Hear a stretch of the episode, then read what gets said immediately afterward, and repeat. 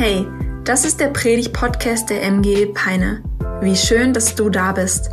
Wir hoffen, dass die folgenden Episoden dich ermutigen, deinen Glauben ganz praktisch zu leben und hoffen, dass wir dich herausfordern können, deinen nächsten Schritt zu gehen. Und jetzt geht's los. Viel Spaß. Ey Freunde, seid ihr voller Zuversicht? Hä? Seid ihr voller Zuversicht? Come on. Ey, wir haben uns die letzten Wochen über Zuversicht unterhalten und darüber, warum wir als Nachfolger von Jesus voller Zuversicht sein können. Und wir haben darüber gesprochen, dass wir in unserer Schwachheit voller Zuversicht zu Jesus kommen dürfen, weil er uns Stärke gibt. Wir sind voller Zuversicht in Sünde, weil Jesus am Kreuz für unsere Schuld gestorben ist und wir dort Vergebung empfangen. Wir dürfen Zuversicht in Ostern, in der Auferstehung von Jesus finden. Wir finden Zuversicht im Gebet, wenn wir mit Gott reden. Und wir dürfen Zuversicht in der Stille finden, wenn wir vor unserem Gott ruhig werden und bei ihm zur Ruhe kommen, weil wir vor ihm sein dürfen. Und ich darf heute über den allerletzten Teil in unserer Zuversichtsreihe sprechen und es ist ein Teil, der mir sehr auf dem Herzen liegt und für den ich die ganze Woche schon echt Leidenschaft habe. Äh, ich wurde auf den Bibeltext aufmerksam gemacht durch einen hier aus der Kirche und der hat mich nicht mehr losgelassen, sodass ich deswegen heute über Zuversicht in Versuchung sprechen werde. Wir alle kennen Bereiche in unserem Leben, in denen wir Dinge tun, die uns schaden und die vielleicht auch unserem Umfeld nicht gut tun. Bereiche in unserem Leben, die eigentlich zu unserem Leben nicht dazugehören sollten, aber die nun mal da sind. Und was ich dir heute Morgen so mitgeben möchte, ist, dass du Versuchung nicht schutzlos ausgeliefert bist, sondern voller Zuversicht durch dein Leben gehen darfst. Es gibt Zuversicht für diese Momente, in denen du versucht bist, durch Jesus Christus. Und vielleicht kannst du da, wo du gerade sitzt, mal ganz kurz ehrlich für dich selber werden und dir selber persönlich die Frage beantworten, wo bist du am meisten versucht, beziehungsweise was ist deine größte Versuchung? Bitte ruf es nicht rein, äh, das ist nicht der richtige Ort, um jetzt hier ehrlich zu werden. Was ist deine größte Versuchung? Bei dem einen ist es vielleicht im Bereich der Sexualität und Lust. Beim nächsten ist es das Thema Alkohol, Spielsucht. Bei dem nächsten ist es vielleicht die Versuchung, es mit der Wahrheit nicht ganz so ernst zu nehmen und die Wahrheit nach eigenem Gutdünken auszulegen. Und vielleicht sitzt auch heute jemand hier, der sich so denkt, ach ganz ehrlich, Freunde, Versuchung, darüber bin ich längst hinweg, Freunde dann darf ich dir eine Sache sagen, dann hast du wahrscheinlich mit einer Sache zu tun, die wir S-T-O-L-Z nennen, nämlich Stolz, weil du sagst, ey, ganz ehrlich, das ist kein Thema für dich. Versuchung kann ganz verschiedene Gesichter haben und meine Hoffnung für dich heute Morgen ist, dass du mit deiner Versuchung im Hinterkopf diese Predigt anhörst und Zuversicht für diesen Bereich in deinem Leben findest, weil es dort einen Weg rausgibt. Und ich möchte gemeinsam mit dir heute Morgen einen Bibeltext anschauen und wir werden ihn gemeinsam ein bisschen auseinandernehmen. Den Bibeltext aus 1. Korinther Kapitel 10, Vers 12 und 13. Dort schreibt der Apostel Paulus zu einer Kirche in Korinth, in einer Weltstadt, in der es nur so von Versuchungen und Verführungen wimmelte. Und er schreibt zu ihnen, wer daher meint, er stehe fest, der gebe acht, dass er nicht fällt. Könnte fast ein Sprichwort sein, ne? Bisher ist noch keine Versuchung über euch gekommen, die einen Menschen überfordert. Und Gott ist treu. Er wird nicht zulassen, dass die Prüfung über eure Kraft geht. Er wird euch bei allen Versuchungen den Weg zeigen, auf dem ihr sie bestehen könnt. Amen. Amen. Ey, in diesem Bibeltext finden wir Zuversicht für die Momente unseres Lebens, wenn wir versucht sind. Und wenn du zu diesem Bibeltext noch kein Amen hattest, weil du die Zuversicht darin noch nicht entdeckt hast, dann ist meine Hoffnung so sehr, dass du am Ende der Predigt ganz laut Amen rufen kannst, weil du erkennst, wie Gott dir dort begegnest, wo Versuchung ist. Und Jesus, mein Gebet heute Morgen ist, dass du zu uns sprichst Herr, du siehst, wo Versuchung in unserem Leben besteht. Herr, du siehst, welche Gedanken wir uns auch gerade vorhin bei dieser Frage gemacht haben. Und ich bete so sehr, dass du uns Zuversicht für unsere Versuchung schenkst und uns einen Weg zeigst, wie wir mit Versuchung gut umgehen können. Amen. Amen. Was ist Versuchung? Wenn wir uns das Wort Versuchung anschauen, dann steckt dahinter das altgriechische Wort Peirasmos. Und das finden wir an ganz, ganz vielen Stellen in der Bibel und hat nicht nur die Bedeutung von Versuchung, wie wir es einfach so im Deutschen kennen, sondern da schwingen noch ein paar Motive mit. So das Motiv von Prüfung, von Bewährung, von Anfechtung, aber auch dieses Motiv von Entscheidung. Also Versuchung ist, um es mal zu definieren, im Endeffekt eine Entscheidung, vor die wir als Menschen gestellt werden und wo wir uns als Menschen entscheiden können, entscheide ich mich nach Plan A oder entscheide ich mich für Plan B? Entscheide ich mich dafür, das Richtige zu tun oder entscheide ich mich für einen anderen Weg? Versuchung ist immer der Ausgangspunkt einer Entscheidung. Ich kann auf das Richtige bzw. auf das falsche Pferd setzen. Und Versuchung in einer christlichen Sicht kann in einem verführerischen Lebensstil bestehen, Dinge, die ich gerade vorhin schon aufgezählt habe. Versuchungen können aber auch gute Dinge sein, die Gott den ersten Platz in unserem Leben streitig machen. Dinge wie Familie, Beziehungen, das Klima, die Gemeinde. Dinge, die an sich gut sind, aber die für uns zu einer Versuchung werden können, wenn sie Gott den allerersten Platz streitig machen. Und was ich festgestellt habe, ist, dass Versuchung häufig ziemlich harmlos aussieht auf den allerersten Blick. Wahrscheinlich ungefähr so harmlos wie die Geierschildkröte. Und ich brauche mal das Bild von der Geierschildkröte. Okay, ganz so harmlos sieht sie eigentlich nicht aus. Ich muss sagen, die Geierschildkröte erinnert mich auf den ersten Blick eher an einen Dino, der sich ins 21. Jahrhundert verirrt hat. Also falls du bis jetzt nicht an Zeitreise geglaubt hast, die Geierschildkröte dürfte ein Beweis dafür sein, oder? Die Geierschildkröte ist der Meister im Tierreich für Versuchung. Diese Schildkröte ist die größte Süßwasserschildkröte, die es auf diesem Planeten gibt. Sie wird bis zu 80 Kilogramm schwer, bei gerade mal 75 Zentimeter Körpergröße, also ein richtiger Brocken, so ein richtig massives Ding. Und sie ist ein wahrlicher Allesfresser, also quasi so ein bisschen das Schwein der Süßwasserschildkrötenwelt. Die Geierschildkröte isst Fische, Frösche. Es wird davon berichtet, dass sie kleine Alligatoren isst. Deswegen nennt man sie im Englischen auch Alligator Snapping Turtle, also Alligator-Schnappschildkröte. Wenn ein Vogel mal auf die Idee kommt, auf ihre Verführung hineinzufallen, dann isst sie halt auch den Vogel. Und die Geierschildkröte hat eine Taktik, wie sie an ihre Beute kommt und wie sie ihre Beute verschlingt.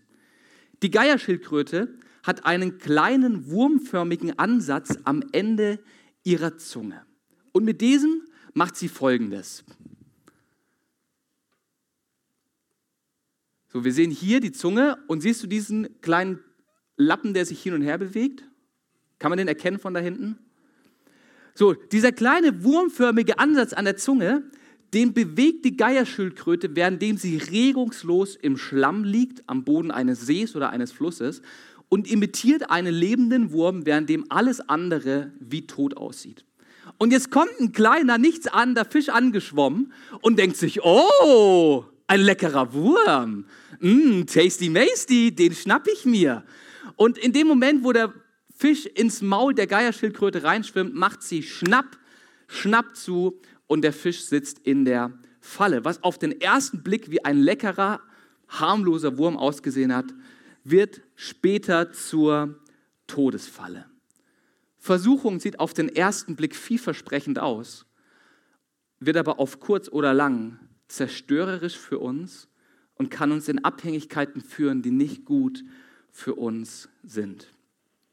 Wenn ich Versuchung definieren müsste anhand des Wortes Gottes, dann würde ich sagen, Versuchung verspricht mir Befriedigung auf Kosten des Gehorsams gegenüber Gott.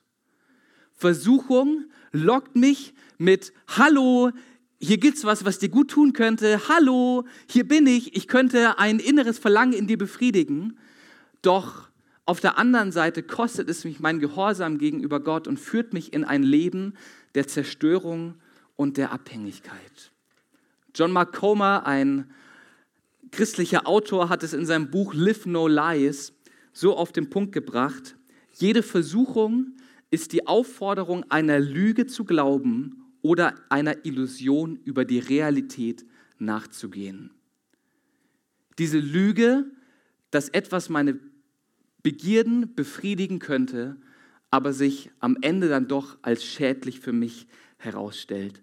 Und ich habe heute Morgen vier Wahrheiten über Versuchungen für dich mitgebracht, die dir Zuversicht geben können, weil wir eben nicht schutzlos so einer Geierschildkröte ausgeliefert sind, die nur darauf sucht, uns zu schnappen, sondern wir dürfen echte Zuversicht haben durch Jesus. Und das Erste, was ich dir mitgeben möchte, ist, es ist keine Sünde, versucht zu sein. Im Hebräerbrief wird Jesus als hoher Priester dargestellt, als Stellvertreter, der bei Gott für uns wie ein Rechtsanwalt eintritt.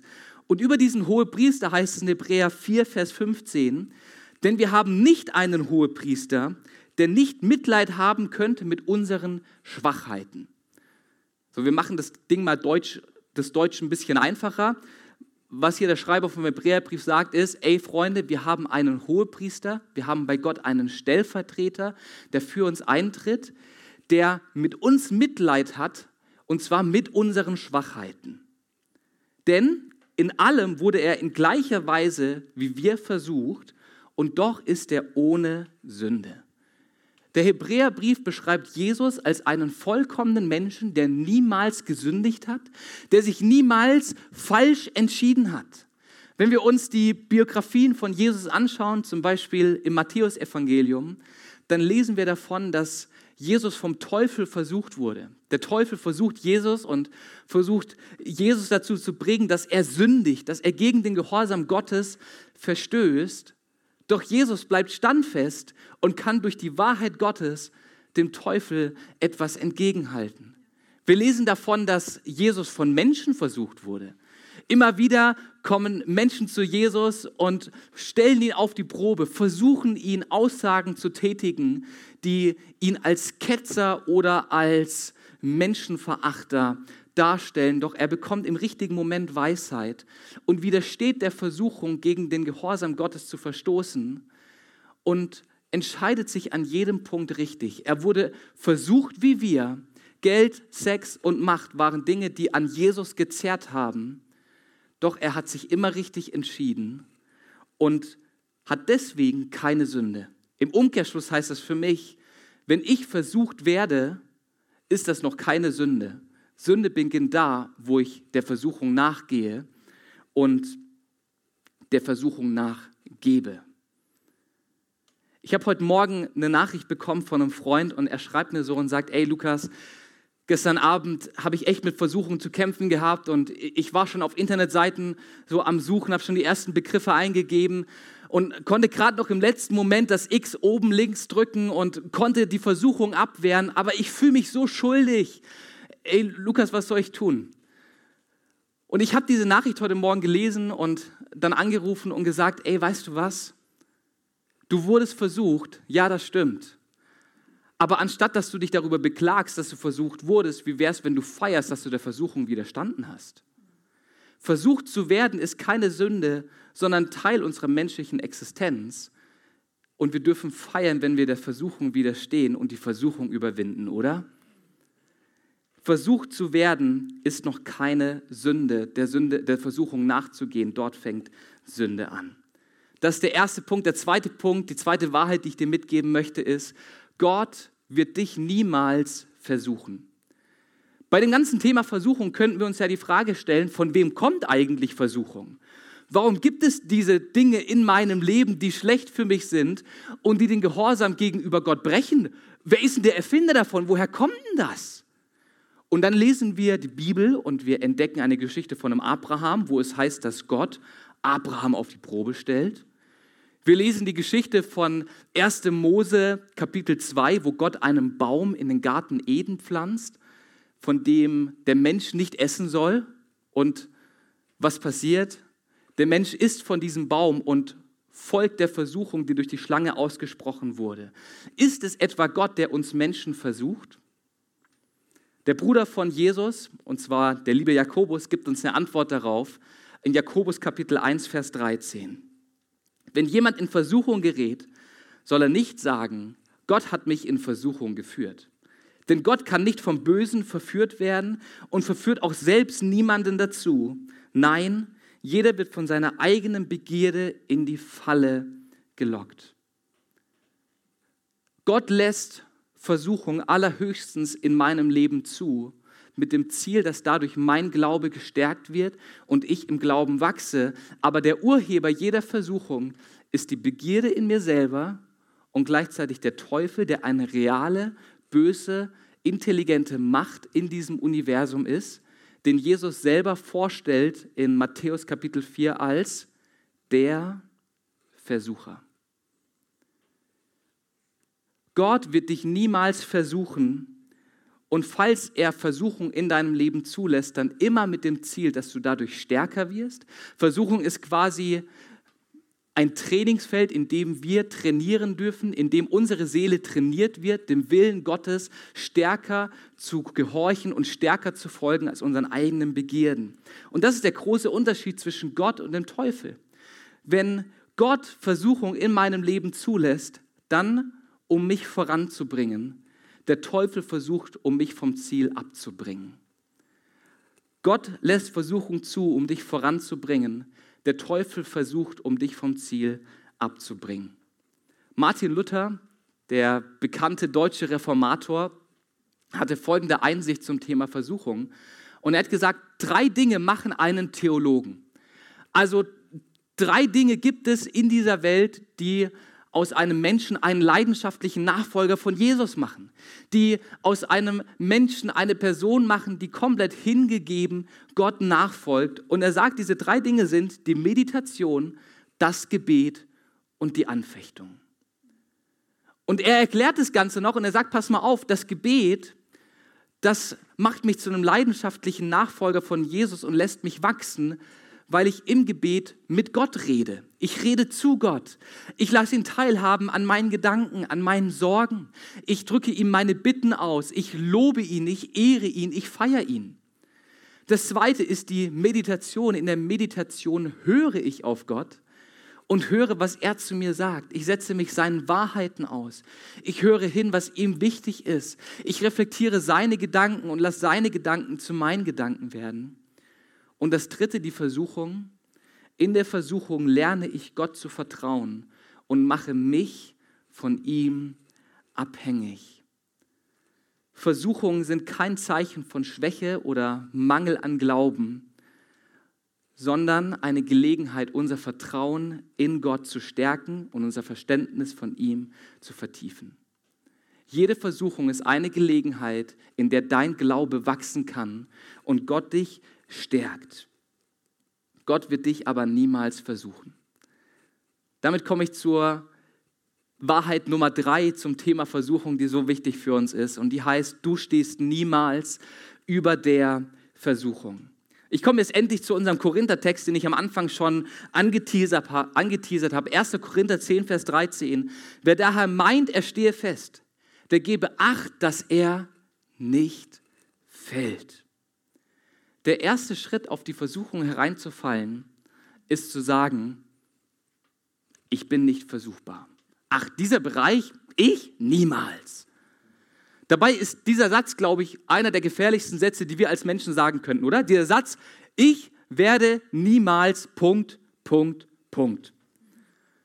Mein kleiner Bruder hat als Teenie und so als Jugendlicher ganz, ganz oft gesagt, wenn er von unserem Papa enttäuscht oder genervt war, ich werde niemals wie Papa.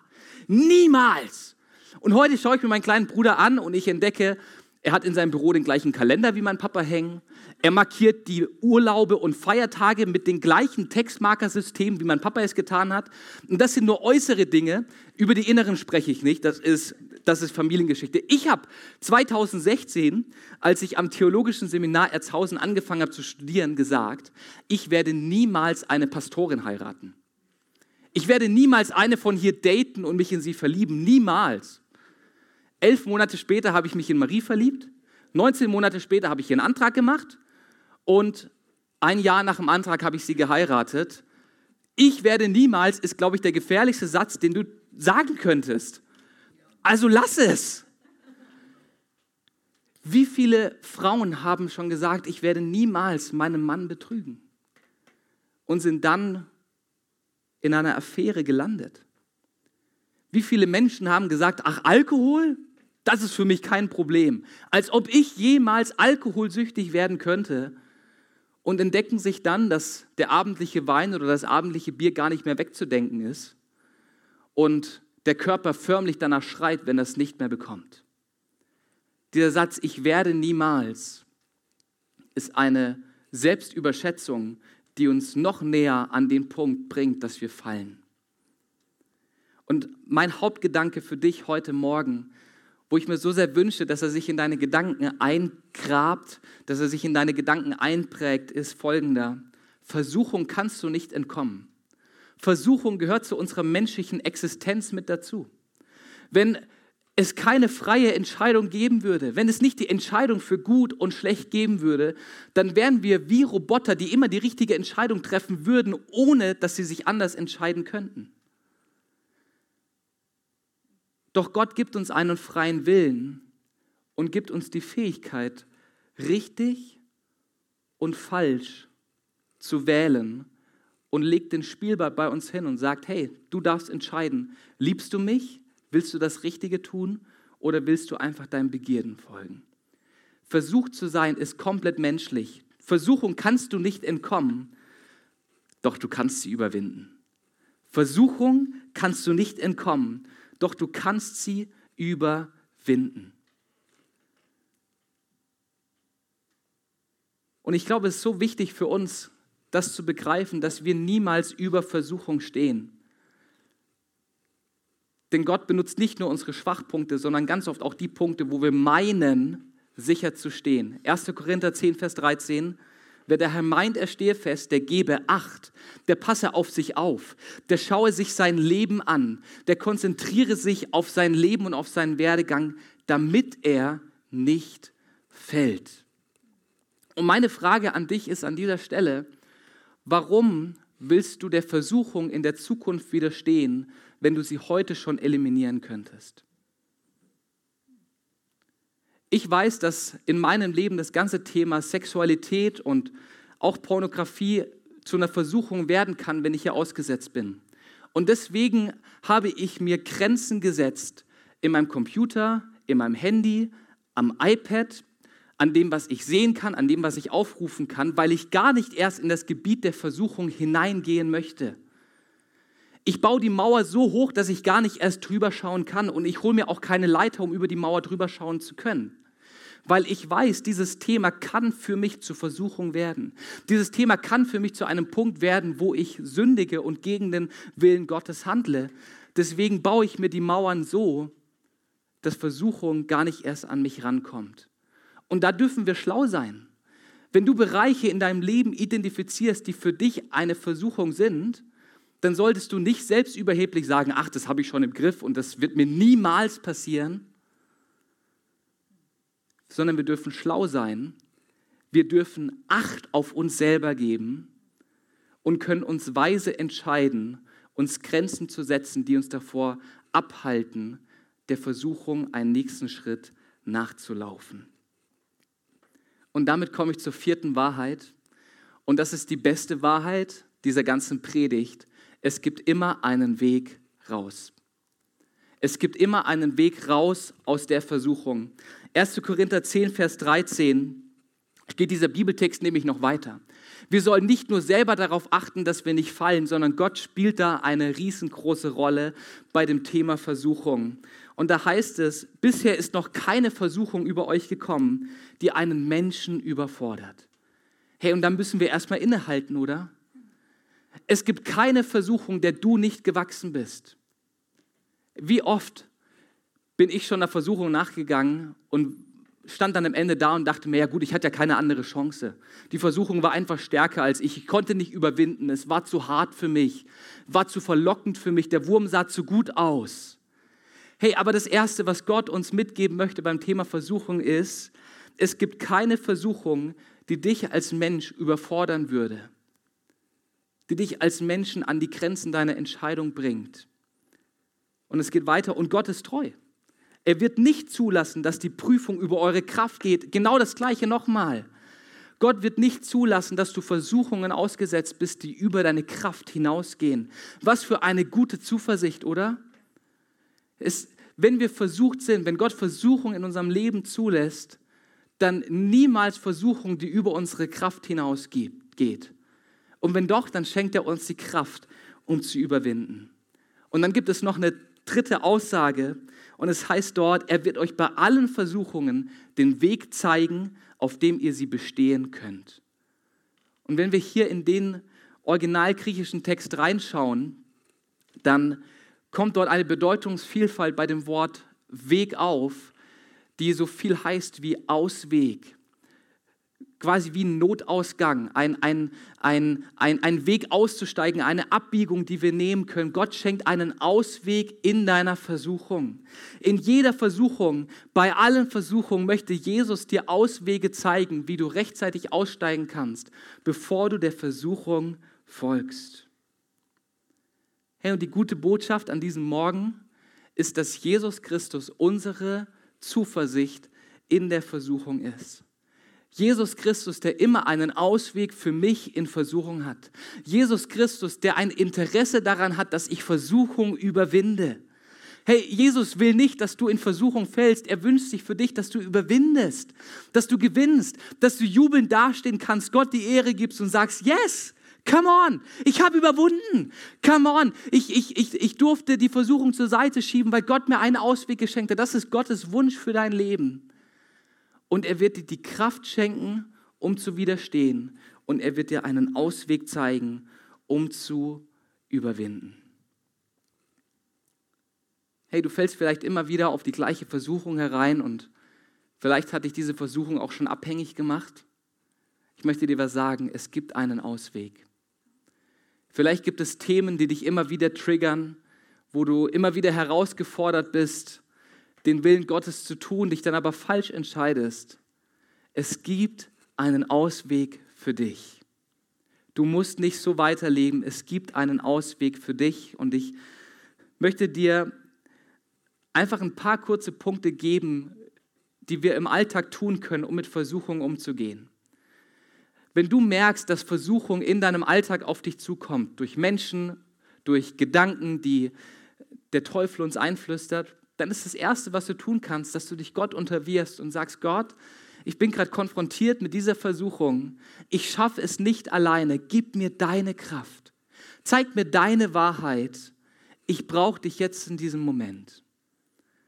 Das Zweite, was du tun kannst, ist, dass du ganz bewusst Buße tust für Momente, wo du der Versuchung nachgegangen bist und dadurch Sünde und Schuld auf dich geladen hast. Und wir haben die Zuversicht durch Jesus, dass wenn wir unsere Sünden bekennen, so ist er treu und gerecht, dass er uns vergibt unsere Sünde und uns reinigt von aller Ungerechtigkeit. Wenn du in der Vergangenheit Versuchung nachgelaufen bist, dann darfst du Buße tun, Sünde bekennen und Vergebung in Anspruch nehmen. Das Dritte, was du ganz praktisch tun kannst, ist, dass du andere Menschen mit in deine Situation hineinnimmst.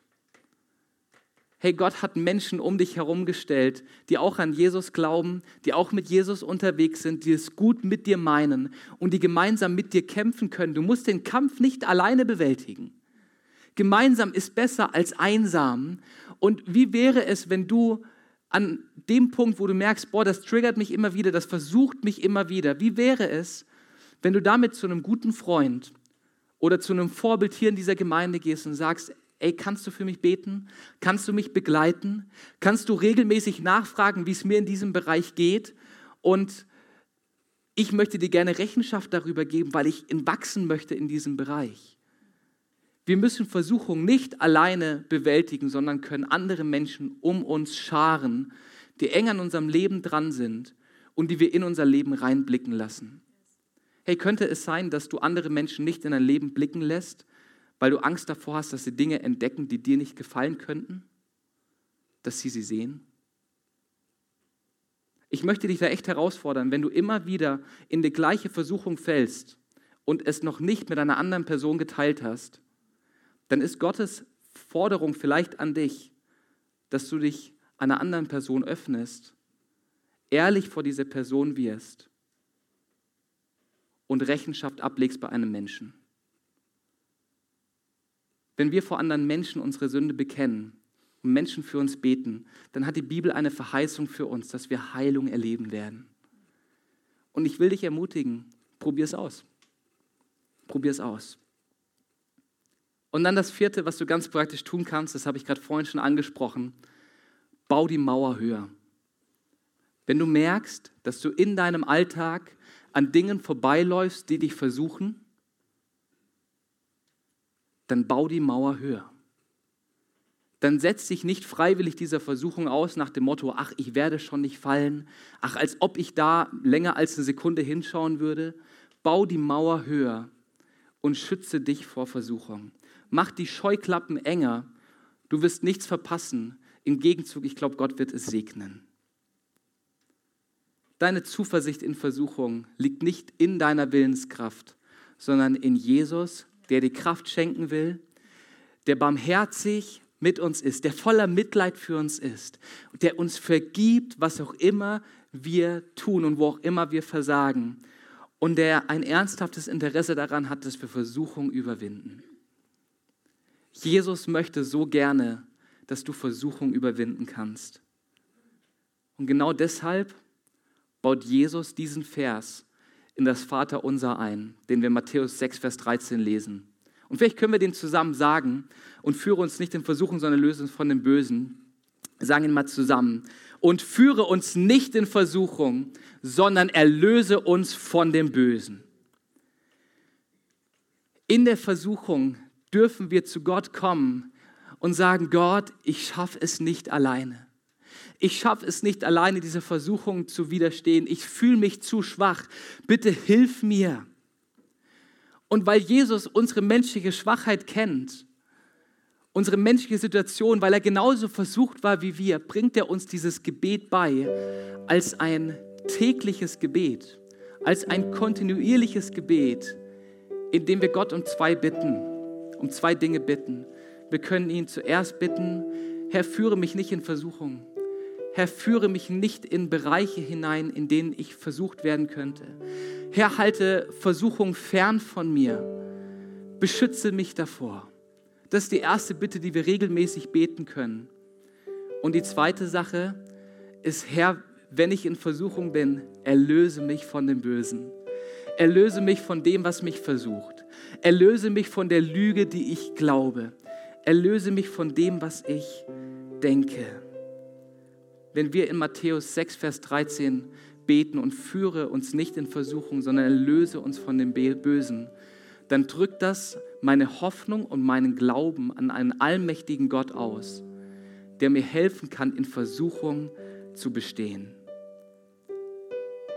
Jesus kennt deine Versuchung, Jesus überfordert dich nicht und Jesus kann dir heraushelfen. Amen.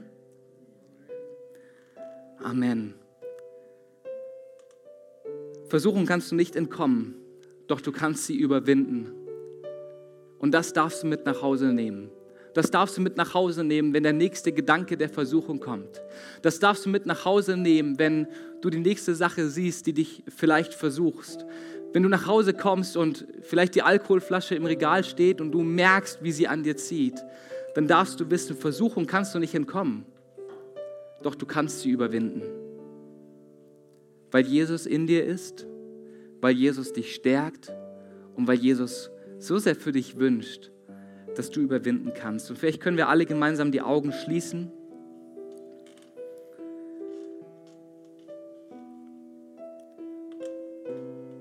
Und ich möchte uns gerne einen ehrlichen und privaten Raum ermöglichen, in dem es jetzt nur um dich und Gott geht.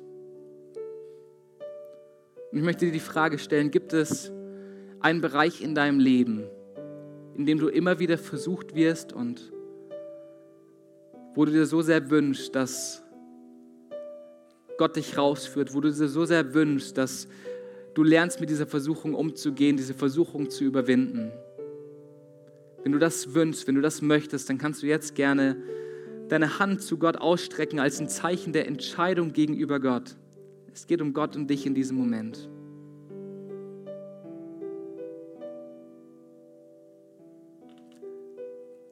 Jesus, du siehst die unterschiedlichen Bereiche in unserem Leben, die uns versuchen.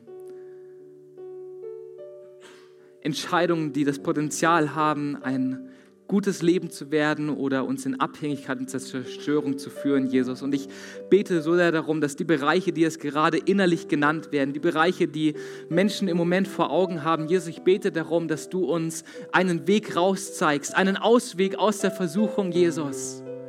Herr, denn das ist dein Versprechen, das ist deine Verheißung für uns, dass du einen Weg aus der Versuchung für uns bereithältst, dass du uns Kraft geben möchtest, der Versuchung zu widerstehen und den Verlockungen der Versuchung zu trotzen durch dein Wort, durch deine Wahrheit und im Gebet, Jesus. Herr, und ich bete darum, dass ja, wir Stärkung unseres Glaubens erleben, Wachstum erleben in dem Bereich, den wir dir jetzt gerade hinhalten. Herr, unser Wunsch ist zu erleben, wie wir stärker werden und der Versuchung widerstehen können, Jesus. Amen. Die Augen dürfen gerne noch geschlossen bleiben. Und ich möchte noch eine zweite Frage stellen. Besser gesagt, eine Aussage.